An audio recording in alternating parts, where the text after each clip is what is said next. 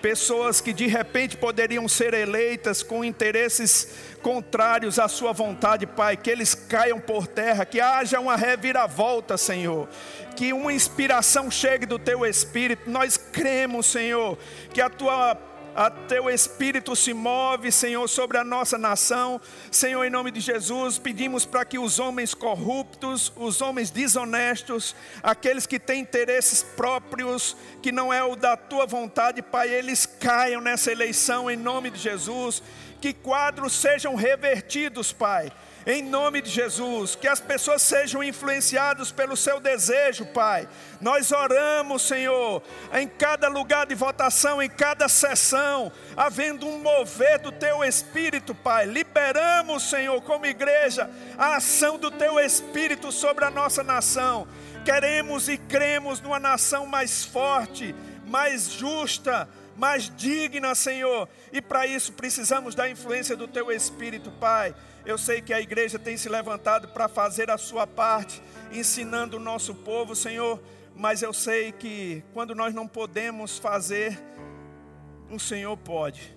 E nós levantamos aqui o nosso clamor, Pai, pela nossa nação. Em nome de Jesus, Pai, que haja uma reviravolta, que em cada canto do Brasil se levantem pessoas mais justas, mais honestas, mais sinceras e mais contritas, Pai em nome de Jesus. Senhor, somos tão gratos por nascer numa, numa, numa nação, Pai, onde o Evangelho pode ser pregado livremente. E queremos manter essa nação desse jeito, Pai. Que o Brasil seja levantado como oásis no meio desse deserto. Que o teu povo, Senhor, saiba escolher em nome de Jesus. Que receba a influência do teu Espírito nessa manhã é isso que nós declaramos, é isso que nós oramos, Pai, para que o teu espírito se mova sobre a nossa nação neste dia, no nome de Jesus. Aleluia. Você pode cantar essa canção novamente, levanta suas mãos em adoração a Deus, agradecendo pelas respostas dessa oração. Vamos ver reviravoltas nos estados, irmãos, em nome de Jesus.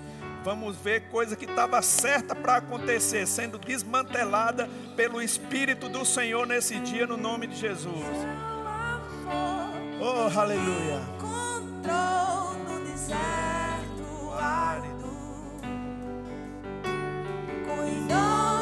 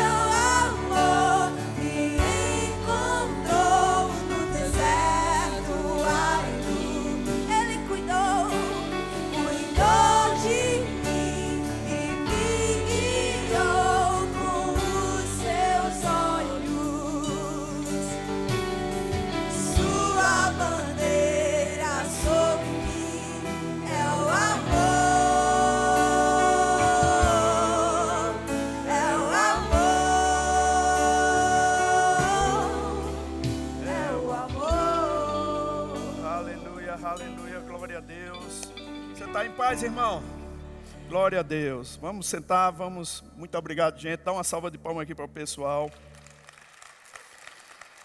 Glória a Deus. Que bom, irmãos, poder estar aqui.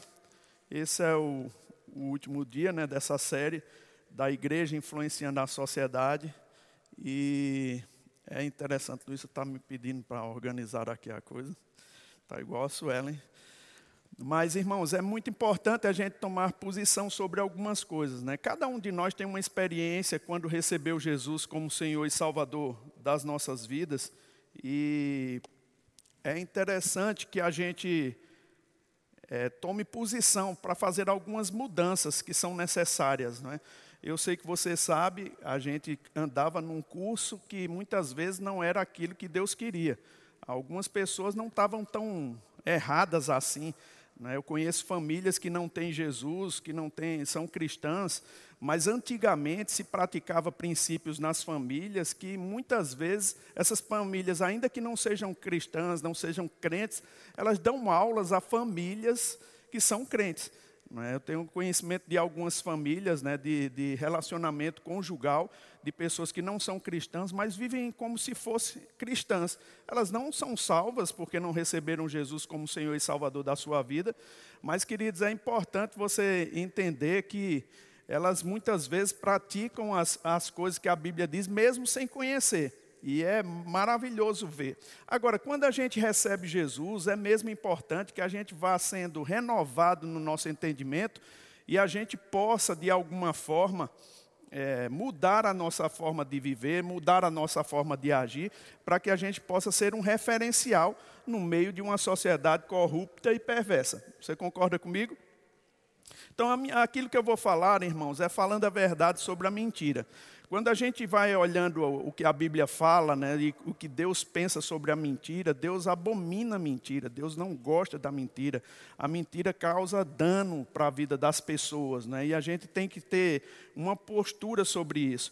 E olhando lá em Atos capítulo 5, é, você pode abrir lá, logo que os discípulos ministravam a palavra e de alguma forma eles eram impedidos porque alguns homens invejosos se levantavam como religiosos né, daquele tempo, eles se levantavam e impediam que os discípulos ministrassem essa palavra. Por quê? Porque a palavra ela sempre causa uma transformação na vida de pessoas. Eu não creio que você está aqui somente porque é bom ouvir a palavra, mas porque você busca transformação na sua vida também. E essa palavra ministrada lá em Atos capítulo 5 causava um, um alvoroço na sociedade, né? porque as pessoas mudavam suas crenças, e ao mudar as suas crenças, elas também tinham oportunidade de mudar as suas práticas. E no capítulo 5, versículo 17, é, diz assim, a Bíblia diz assim, levantando-se, porém, o sumo sacerdote e todos que estavam com ele, isto é, a seita dos saduceus, tomaram-se de inveja, prenderam os apóstolos e o recolheram à prisão pública. Mas de noite, um anjo do Senhor abriu as portas do cárcere e conduzindo-os para fora, lhe disse: Ide e apresentai-vos no templo, dizei ao povo todas as palavras desta vida. Tendo ouvido isto, logo ao romper do dia, entraram no templo e. E o quê? Diga, ensinavam. Em outras, outras versões, diz que logo que eles entraram no templo, eles começaram a ensinar a vontade de Deus sobre essa nova vida que eles tinham recebido. Agora veja, queridos, se quando nós recebemos Jesus, algo já acontecesse automaticamente na nossa vida, sem precisar o nosso esforço, o nosso aprendizado, seria maravilhoso, mas não é assim que acontece. A gente precisa ser ensinado sobre a vida em Jesus, essa nova vida que nós recebemos. E onde é que nós podemos ser ensinados? Talvez nas faculdades você não vai ser ensinado sobre uma vida justa, uma vida correta, como deveria, não é? Mas dentro da igreja é esse lugar que a gente pode ser ensinado a mudar as práticas da nossa vida, mudar a atitude que nós temos, e isso vai trazendo benefício para nós. Agora, tem muita gente que pensa na igreja somente como um local de devocional, que você vem de alguma forma fazer o seu devocional, pensa de uma forma religiosa. Tem gente até que faz alguns sinais quando passa na frente de uma igreja. Né? Irmão, esse sinal não vai proteger você, não protege ninguém. Né? Parece que aquele é um lugar sagrado, mas o sagrado mesmo é quando você coloca a Bíblia para dentro de você e você age conforme ela. Amém? E abrindo lá em 2 Timóteo, falando sobre essa inspiração que Deus deu aos discípulos para ensinarem, a palavra, né, entrarem no templo destemidamente e ensinar. É importante você entender, irmãos, que o diabo, ele é o autor de todo o engano e ele está interessado nesses dias de barrar o poder da igreja, porque a igreja ensina a verdade. E hoje se indica, né, de alguma forma, que é transformar até a forma da gente falar dentro da igreja usando um certo politicamente correto que impede os ministros de falar claramente o que é errado e o que não é. Você entende? A gente está sendo como que assediado por, pelo diabo, iludindo pessoas, né, para que transformem em leis, para que os pastores, os ministros, possam ficar impedidos de falar a verdade sobre o pecado. Irmãos, deixa eu te falar uma coisa: pecado é pecado. E a gente nunca vai se conformar com ele. Mesmo que proíbam a igreja de falar sobre um tipo de comportamento, a igreja tem que ser o arauto de Deus e sinalizador daquilo que é verdade, daquilo que é puro. Amém? Então, lá em 2 Timóteo, no capítulo 3, a gente vê sobre o valor, e a, o valor da inspiração e a utilidade das Escrituras. E o apóstolo Paulo, ele vem falando para Timóteo uma coisa bem interessante. Ele diz assim: Tu, porém, permanece naquilo que aprendestes e que foste inteirado, sabendo de quem o aprendeste e que desde a infância sabe as sagradas escrituras, ou as sagradas letras, que podem tornar-te sábio para a salvação pela fé em Cristo Jesus. Toda a escritura, diga toda a escritura Toda a escritura é inspirada por Deus e útil para ensino, para repreensão, para correção, para educação na justiça, a fim de que o homem de Deus seja perfeito e perfeitamente habilitado para toda boa obra. Amém? Queridos, se você vê qualquer ministro falando que as escrituras precisam ser atualizadas, desconfie. As escrituras, elas são inspiradas por Deus para um ensino, para repreensão, para correção e para educação, a fim de que o homem de Deus seja perfeito e perfeitamente habilitado para toda boa obra. Amém? Eu amava ver o pastor Bud falar, ele dizia: Olha, eu prego a palavra e tento me basear o máximo possível naquilo que a palavra de Deus diz. Agora, se um dia você me vê desviando daquilo que a palavra de Deus fala, é melhor você deixar de me seguir. Isso é uma verdade, irmãos, que a gente tem que ter no nosso coração. A Bíblia é Deus falando conosco. A Bíblia é a autoridade final sobre as nossas vidas. Essas escrituras, irmãos, elas foram dadas à igreja para o ensino, para a repreensão, correção e educação, a fim de que o homem de Deus seja perfeito e perfeitamente habilitado para toda boa obra. Diga toda boa obra. Agora veja, queridos, que você não cresce se você não tiver um propósito. Todos nós precisamos de algum motivo para crescer. Ah, Deus ele quer que você se torne perfeito e perfeitamente habilitado, mas tem muita gente, infelizmente, que não tem esse propósito de crescer em Deus, de avançar em Deus. Eu quando eu falo sobre crescer em Deus é mesmo ser ensinado sobre preceitos divinos que vão coordenar a sua vida. A Bíblia fala que ela é, é a Escritura é mesmo inspirada por Deus para te ensinar, para te repreender, para te corrigir, para te educar. Quando a gente tem, é pai, a gente tem a possibilidade de colocar os nossos filhos num caminho. Né? A Bíblia bem fala que nós devemos ensinar os nossos filhos no caminho da palavra de Deus. Né? E quando eles forem grandes, eles não, ou se tornarem grandes, eles não vão se desviar. Não é que eles vão desviar e um dia vai voltar. Não, eles não vão se desviar se nós ensinarmos as crianças no caminho que eles devem andar. Agora veja, irmãos, todos nós precisamos de pessoas para nos apontar as coisas, não é? ou nos ensinar. A Bíblia fala que Deus ele concedeu cinco dons aos homens, então isso quer dizer que o dom de Cristo ele vem sobre os homens para apontar ah, o caminho para nós, orientar, para nos orientar, para nos educar. E eu me lembro muito bem que quando a gente tem o primeiro filho, a gente costuma a ser bem correto, né, para poder transmitir uma experiência para ele, porque as pessoas elas aprendem mais com a experiência né, do que mesmo com o ensinamento. Ou seja, elas aprendem mais com o exemplo, porque o exemplo arrasta, do que propriamente com as palavras. Você entende isso? Eu queria que você colocasse a mão assim para a gente ver isso. E eu vou contar até três e a gente vai bater, beleza? Um, dois, um, dois, três. Por que você bateu quando eu falei o dois? Porque a experiência arrasta, o exemplo arrasta, mas a, a palavra, ela ela vem de uma forma que você não consegue ver a, a experiência ou o exemplo e você não consegue, muitas vezes, praticar com tanta facilidade. O que eu quero dizer com isso, irmãos? O nosso exemplo diante da sociedade, ele vai arrastar pessoas para aquilo que a gente crê. É a nossa postura, a nossa decisão de servir a Cristo que vai trazer uma influência no lugar aonde nós estamos. E eu acho interessante porque quando nós chegamos na igreja, eu não sei de você, mas eu falo por mim. Eu vinha num tipo de comportamento muito nocivo, né? porque o mundo ele tem uma, uma, um caminho muito largo.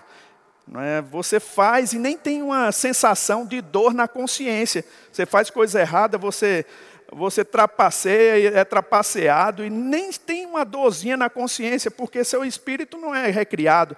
Mas quando você recebe Jesus, quando você erra, você sabe na hora que está errado. Mas muitas vezes, irmãos, por não ter muito conhecimento da palavra e não ter pessoas que nos sirvam como um guia, né, como um orientador, a gente ainda faz coisa errada. Eu me lembro, no meu tempo, eu namorava com Suelen naquele tempo, né, e eu vinha do mundo com um namoro com ela. Quando eu cheguei dentro da igreja, eu tive que dar um freio de arrumação. Você sabe como é o freio de arrumação? Aquele freio que acorda você, né? E me lembro que eu comecei a ouvir do pastor Bud aquilo que não era possível fazer nessa nova vida em Cristo Jesus. Eu não podia mais agir como um incrédulo. Eu tinha que agir como um crente. E um crente não, não age conforme eu vinha agindo, como no meu namoro. E me lembro, irmãos, que o pastor, ele era uma pessoa que a gente tinha um carinho e um respeito muito grande, como um pai. E ele sempre falava, de alguma forma, como Deus iria dirigi-lo e guiá-lo inspirá-lo para ter percepções sobre coisas erradas e pecado dentro da igreja. Ele disse: Deus me mostra pecado. Eu disse: misericórdia. Se ele mostrar o meu, eu estou frito, né? E eu ficava com cuidado, até que eu disse a Suela, olha, disse, vamos fazer o seguinte, você fica para lá e eu para cá, a gente está namorando, mas não vamos se encostar não, porque se a gente se encostar, a gente se abrasa. É normal isso acontecer, não é? Um homem e uma mulher que quer se casar, ele tem desejo sexual, só que não pode ser feito antes do tempo.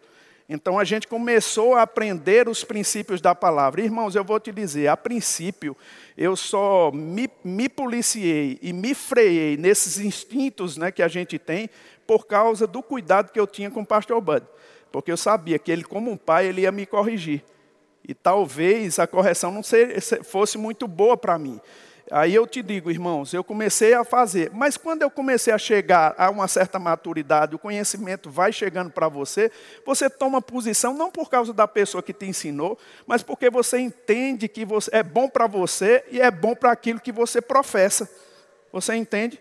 Então é muito importante para a gente. Eu vivi um tempo que eu me lembro né, que às vezes a gente estava desgovernado mesmo, agindo de qualquer forma. E às vezes eu penso, né, as pessoas dizem, ah, não, mas o camarada é tão gente boa, podia botar ele para pregar, podia botar ele para ensinar, mas está com a vida adequada? Não. Existem qualificações, existem princípios que precisam ser praticados para poder dar condição de uma pessoa ministrar a palavra. No corpo de Cristo, irmãos, e para Deus levantar pessoas, deve ser mesmo assim. Aí, quando se trata dessa questão de mentira, falando a verdade sobre a mentira, um crente que mente, irmão, ninguém confia nele. Não tem como confiar num cristão que mente. Né? Você não consegue fazer nada por uma pessoa que mente. É como o pastor Bud dizia, é como um dente quebrado, é em falso. Né? E você cria tumulto para a sua vida e para a vida de outras pessoas. Eu não sei de você. Você já foi alvo de mentira? Alguém já foi alvo de mentira aqui? Todos nós fomos alvo de mentira.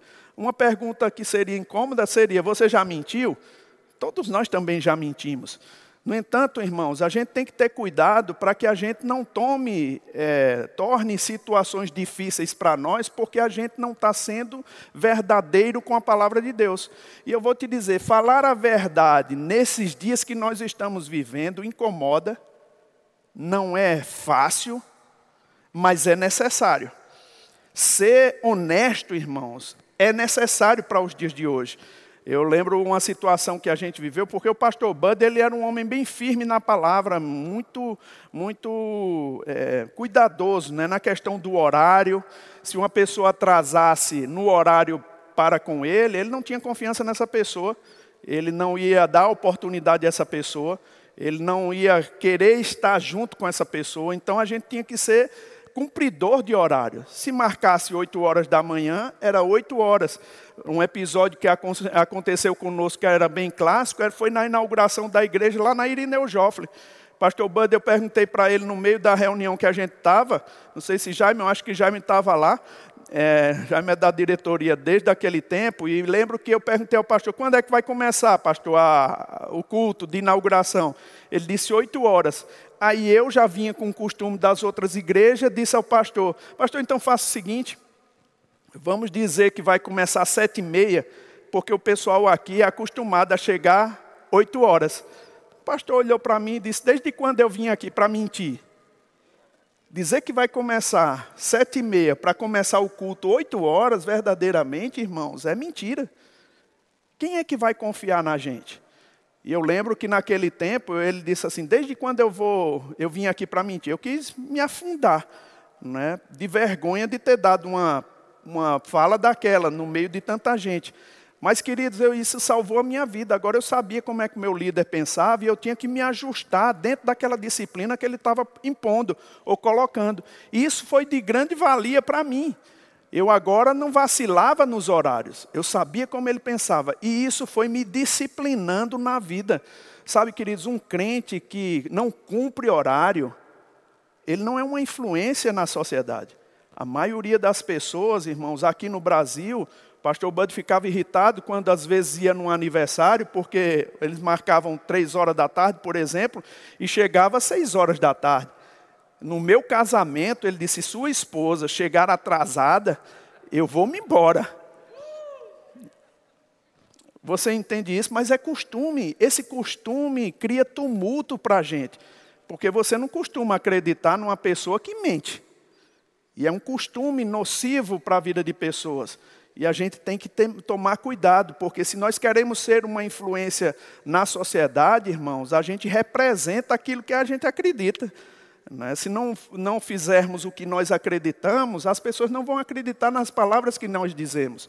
Então temos que ter cuidado né, com aquilo que nós estamos fazendo. Lembro que nesse, nesse tempo mesmo, por ele ser tão forte nisso, eu comecei a observar e ver assim a forma como ele lidava com o dinheiro, a forma como ele lidava com essas pessoas que falhavam, a forma como ele lidava com o sexo oposto e coisinhas que eram aparentemente normais, mas é ser muito quadrado, né? É, é uma coisa você deixa de viver a vida, irmão. Viver a vida numa mentira. Quando você tiver necessidade de fazer as suas orações, você mesmo não vai acreditar nas suas palavras. Marcos 11, 23, ele diz assim: Se alguém disser a este monte, ergue-te e lança-te no mar, e não duvidar no seu coração, mas crê que se fará o que diz. Como é que você vai acreditar nas suas palavras como você é vacilão? Quando você marca e não cumpre. Sua consciência, ela já fica, de alguma forma, te acusando. Né? E você não tem ousadia para falar, você não tem ousadia para declarar por causa da forma de vida que você está levando. Eu digo, irmãos, eu, eu me incluo nisso também. Eu tenho que ter cuidado com a minha palavra, eu tenho que ter cuidado com aquilo que eu estou falando, para que eu não eh, seja pego em situações. E quantas vezes, não é? Às vezes a gente é impelido mesmo é, para dar respostas rápidas e termina que a gente nem pensou naquilo que a gente vai falar e só por causa das urgências que as pessoas têm, das urgências das circunstâncias, a gente dá uma resposta que a gente tem que voltar e retificar aquilo que a gente falou. Queridos, às vezes é necessário fazer isso. Mas o que eu quero falar sobre isso é que você pode pensar sobre o que você vai dizer, pensar sobre o que você vai falar, e, e pensar sempre trazendo à memória aquilo que a palavra de Deus diz. A Bíblia manda a gente levar cativo à obediência de Cristo todo o pensamento. Né? Ah, e a gente tem que ter cuidado para que é, é, a gente possa servir de uma influência positiva para as pessoas. Amém? Não daquilo que as pessoas dizem, olha, está vendo a vida de fulano, não siga esse caminho não. seguindo essas práticas, muitas vezes mundanas, a gente serve de um aviso de, de acidente, e não de um aviso de, ou de uma orientação de vencedores. Amém? E eu lembro de uma situação em particular, né, que a gente estava com o pastor Bud, ele na Kombi dirigindo, e a gente foi levar dois casais numa, numa casa, e esses dois casais saíram e foram para casa na noite pode ser chocante no meio do, do pensamento que hoje a, tem, a gente tem de tanta liberdade, né? Mas a gente não pode dar liberdade para a carne. A minha carne tem que ser controlada. E eu lembro que esses dois casais se levant, eh, saíram da Kombi e o pastor disse: eles vão para dormir. Já era tarde da noite, onze e meia. Eles vão dormir aí, esses dois casais. O pastor, não sei não, o que é que o senhor vai fazer amanhã? Eu sabia como o pastor era rápido para pegar a coisa. Eu disse, pastor, não sei não, o que, é, que, é que o senhor vai fazer amanhã? Ele disse, ah, ele fez, hum, eles vão dormir lá. Eu disse, pastor, e amanhã? Ele, hum, eles vão. Aí a gente saiu de manhã bem cedo, a gente orava, uh, abrimos a igreja lá, e o pastor chegou, aí perguntou, quando chegou aquele rapaz, o casado chegou, e o outro casal não era casado. E quando ele chegou, aí o pastor perguntou: oh, rapaz, me diga uma coisa, aquele casal dormiu na sua casa? Ele disse: dormiu. Aí ele, ele dormiu com a namorada dele lá, na, na sua casa. Não, pastor, ele, eles vão se casar. E ele dormiu comigo no meu quarto, e aí minha esposa dormiu no outro quarto com ela. Ele disse: irmão, deixa eu lhe falar uma coisa. Aparência do mal é pecado. Você tem que ter cuidado, porque se você quer ser alguma coisa como um ministro de respeito, você tem que ter cuidado na vida que você está levando. E aquilo que as pessoas pensam de você pode trazer dano para o evangelho que você prega. Então tome cuidado. Aí passou-se. Naquele tempo a gente não tinha celular, não tinha nada disso, né? Tinha orelhão. Ele saiu, eu acredito que ele foi buscar o orelhão para falar. Mas foi o tempo do outro chegar. Aí o outro chegou, o pastor perguntou: Ô irmão, você dormiu na casa de Fulano? Ele disse: Dormi. Você dormiu com a sua noiva? Ele disse: Dormi, pastor, mas não fiz nada não. Aí o pastor disse: Meu, mas rapaz, por que você fez isso? Corrigiu ele. Mas ele falou comigo, irmãos. Ele disse: Olha, eu fiquei mais decepcionado com aquele que mentiu do que com aquele que falou a verdade, mesmo que estava errado. Sabe, queridos, isso é uma base. Né? A mentira, ele traz dano para a nossa vida. Né? traz dano para a vida de pessoas também. E o pastor Bud dizia, olha, eu confio num crente que mente, tanto quanto eu posso levar, levantar um elefante pelo rabo e jogar do outro lado do muro. É difícil isso, né? Queridos, a gente tem que ter esse entendimento. Mentira não funciona.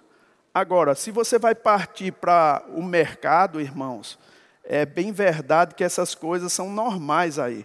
Né? As pessoas mentem, as pessoas não falam a verdade e muitas vezes elas inventam dificuldades para te vender facilidades. E isso vai comprometendo a vida cristã. Eu tenho um, uns vídeos para passar aqui, eu não sei se vai dar para passar hoje, mas infelizmente, não sei ainda, dá? Beleza, graças a Deus. Mas é de um caráter cristão formado numa sociedade corrupta. Né? Essas bases de princípios estabelecidos na nossa vida, elas, elas fazem funcionar um exemplo poderoso para o povo do mundo. Porque um dia as pessoas vão procurar pessoas honestas e vão procurar onde? Dentro da igreja. É aqui o lugar de procurar pessoas honestas. Eu lembro, tem uma frase, irmãos, que honestidade é um ingrediente caro. Né? E está em falta no mercado. Se você for honesto, você se torna um destaque você se torna uma pessoa que é requerida. Todo mundo gosta de uma pessoa que é honesta, não gosta? Quando você vai procurar pessoas dentro da igreja para trabalhar em alguma coisa que você está querendo, você vai pensar num eletricista, você procura referenciais dessa pessoa. Quem é um eletricista bom, um médico bom, um engenheiro bom, um advogado bom? Você sempre procura essa reputação nas pessoas, não é assim? Você não colocaria lá dentro da sua casa qualquer pessoa que não tem uma reputação adequada.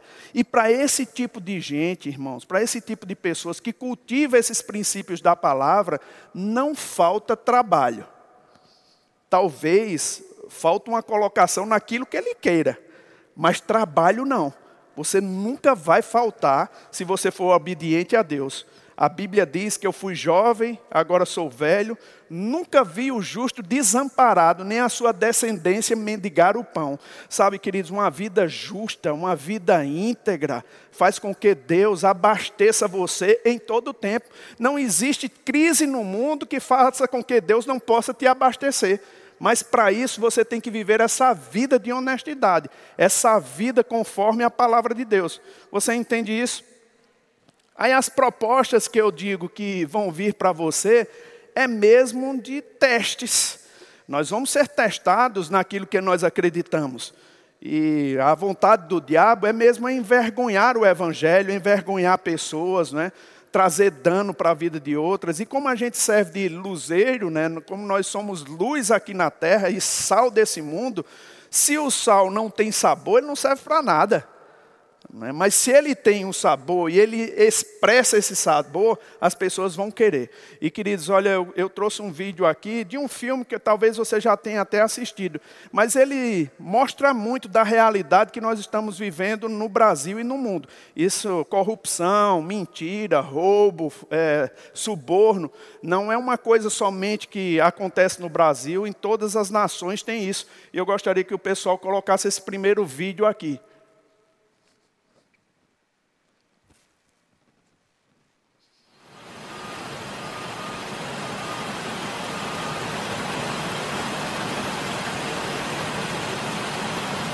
É pra você ir até a sala do patrão, Tá bom. certo?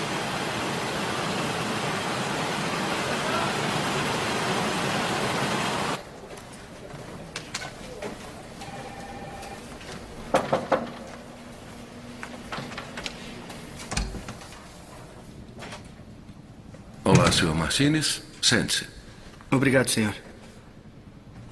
Produziu bastante no seu primeiro mês aqui. Fez um bom trabalho. Agradeço muito por estar aqui. Sr. Martinez, o motivo de eu chamá-lo aqui é que eu estou procurando mais um gerente para supervisionar o transporte e estoque. Exige mais responsabilidade, mas paga mais. Seria do interesse do senhor? Claro que sim. Antes da decisão final, eu gostaria que trabalhasse um turno nesse departamento semana que vem. Vai ver uma lista de 17 engradados que vão chegar. Mas um dos engradados irá para um galpão separado. Seu Martinez, quando fizer o relatório, eu gostaria que colocasse que recebemos 16 engradados. Vão chegar 17, mas quer que eu escreva 16? É isso mesmo. Eu tenho outro objetivo para o engradado extra.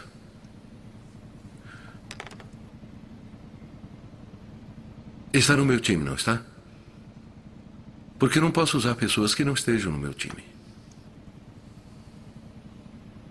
É o seguinte. Pense e me dê uma resposta amanhã às 10 da manhã. Mas preciso saber. Se você quer mesmo este cargo. Boa noite, senhor.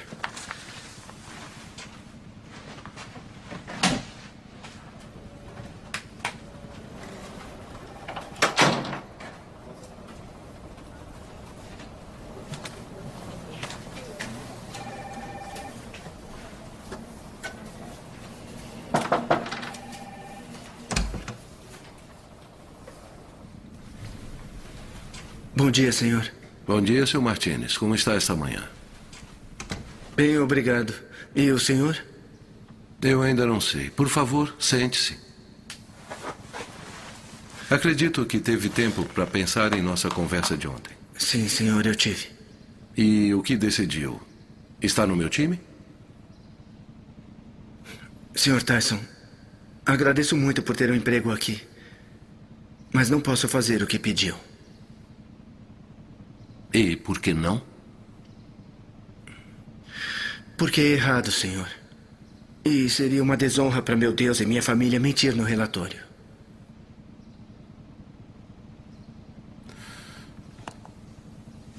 Sabe o que pode acontecer com seu emprego aqui? Sim, senhor, eu sei.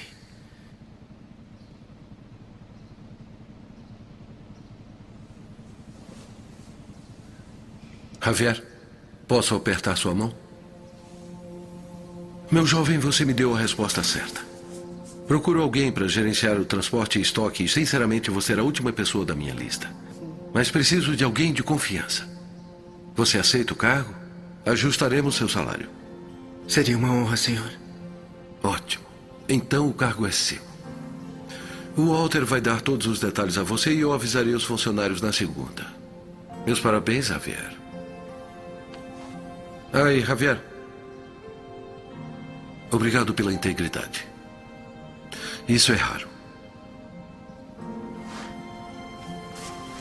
Muito bem, Javier. Depois de seis candidatos, eu estava ficando desanimado.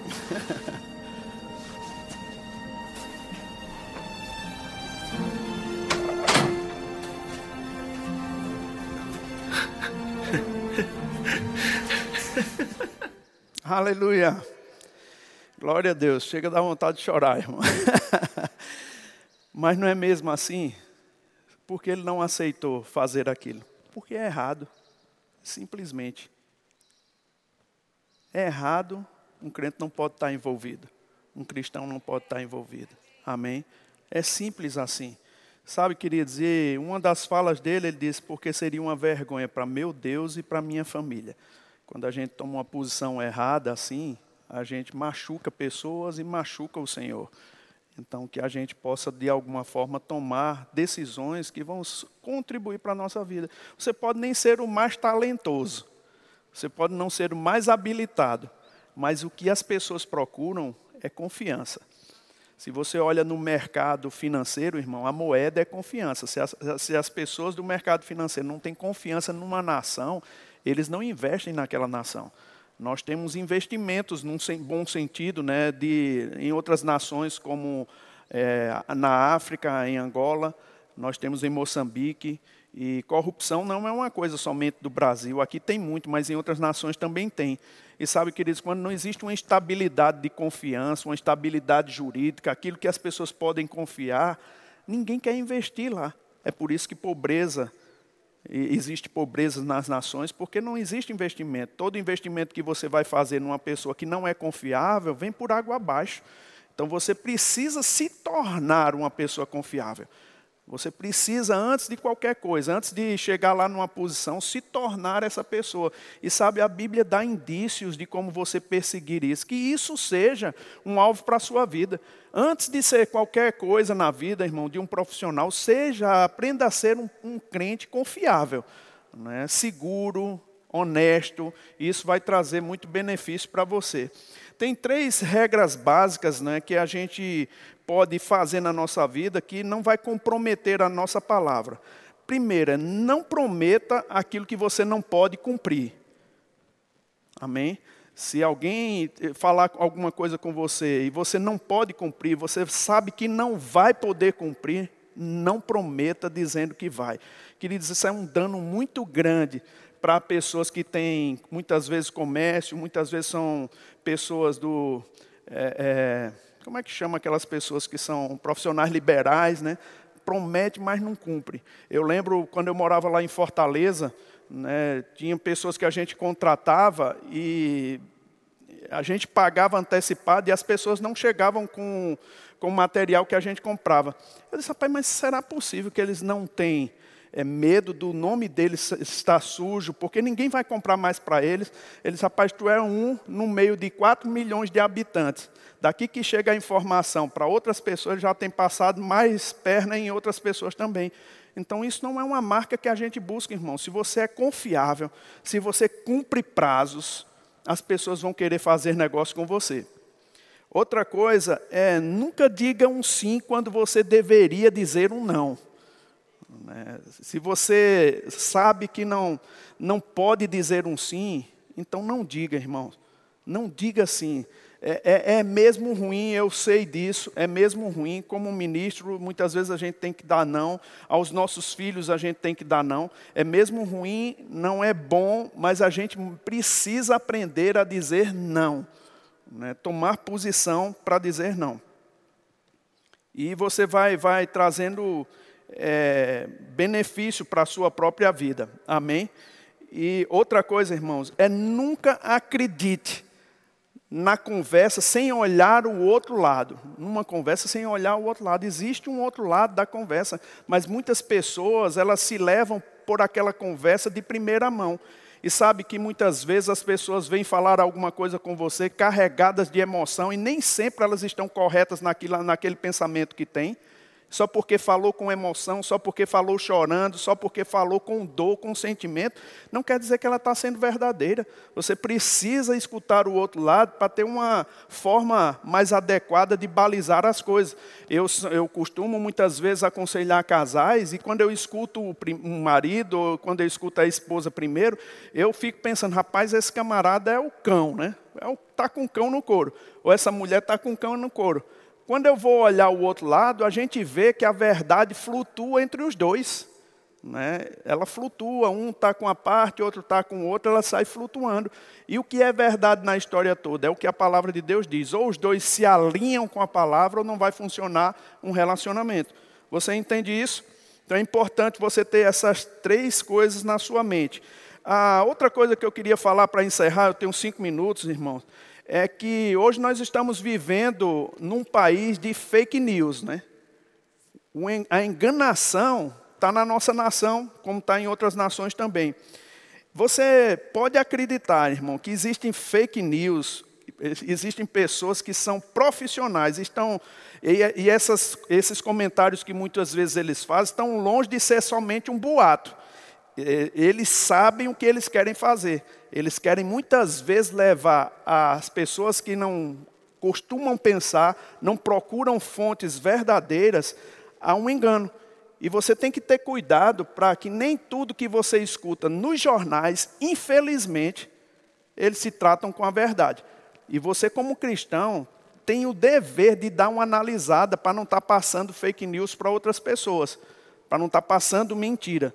E sabe, queridos, é, é possível dizer muitas mentiras falando só a verdade. E eu quero te mostrar esse último vídeo para a gente encerrar. E para você ter cuidado com a sua vida.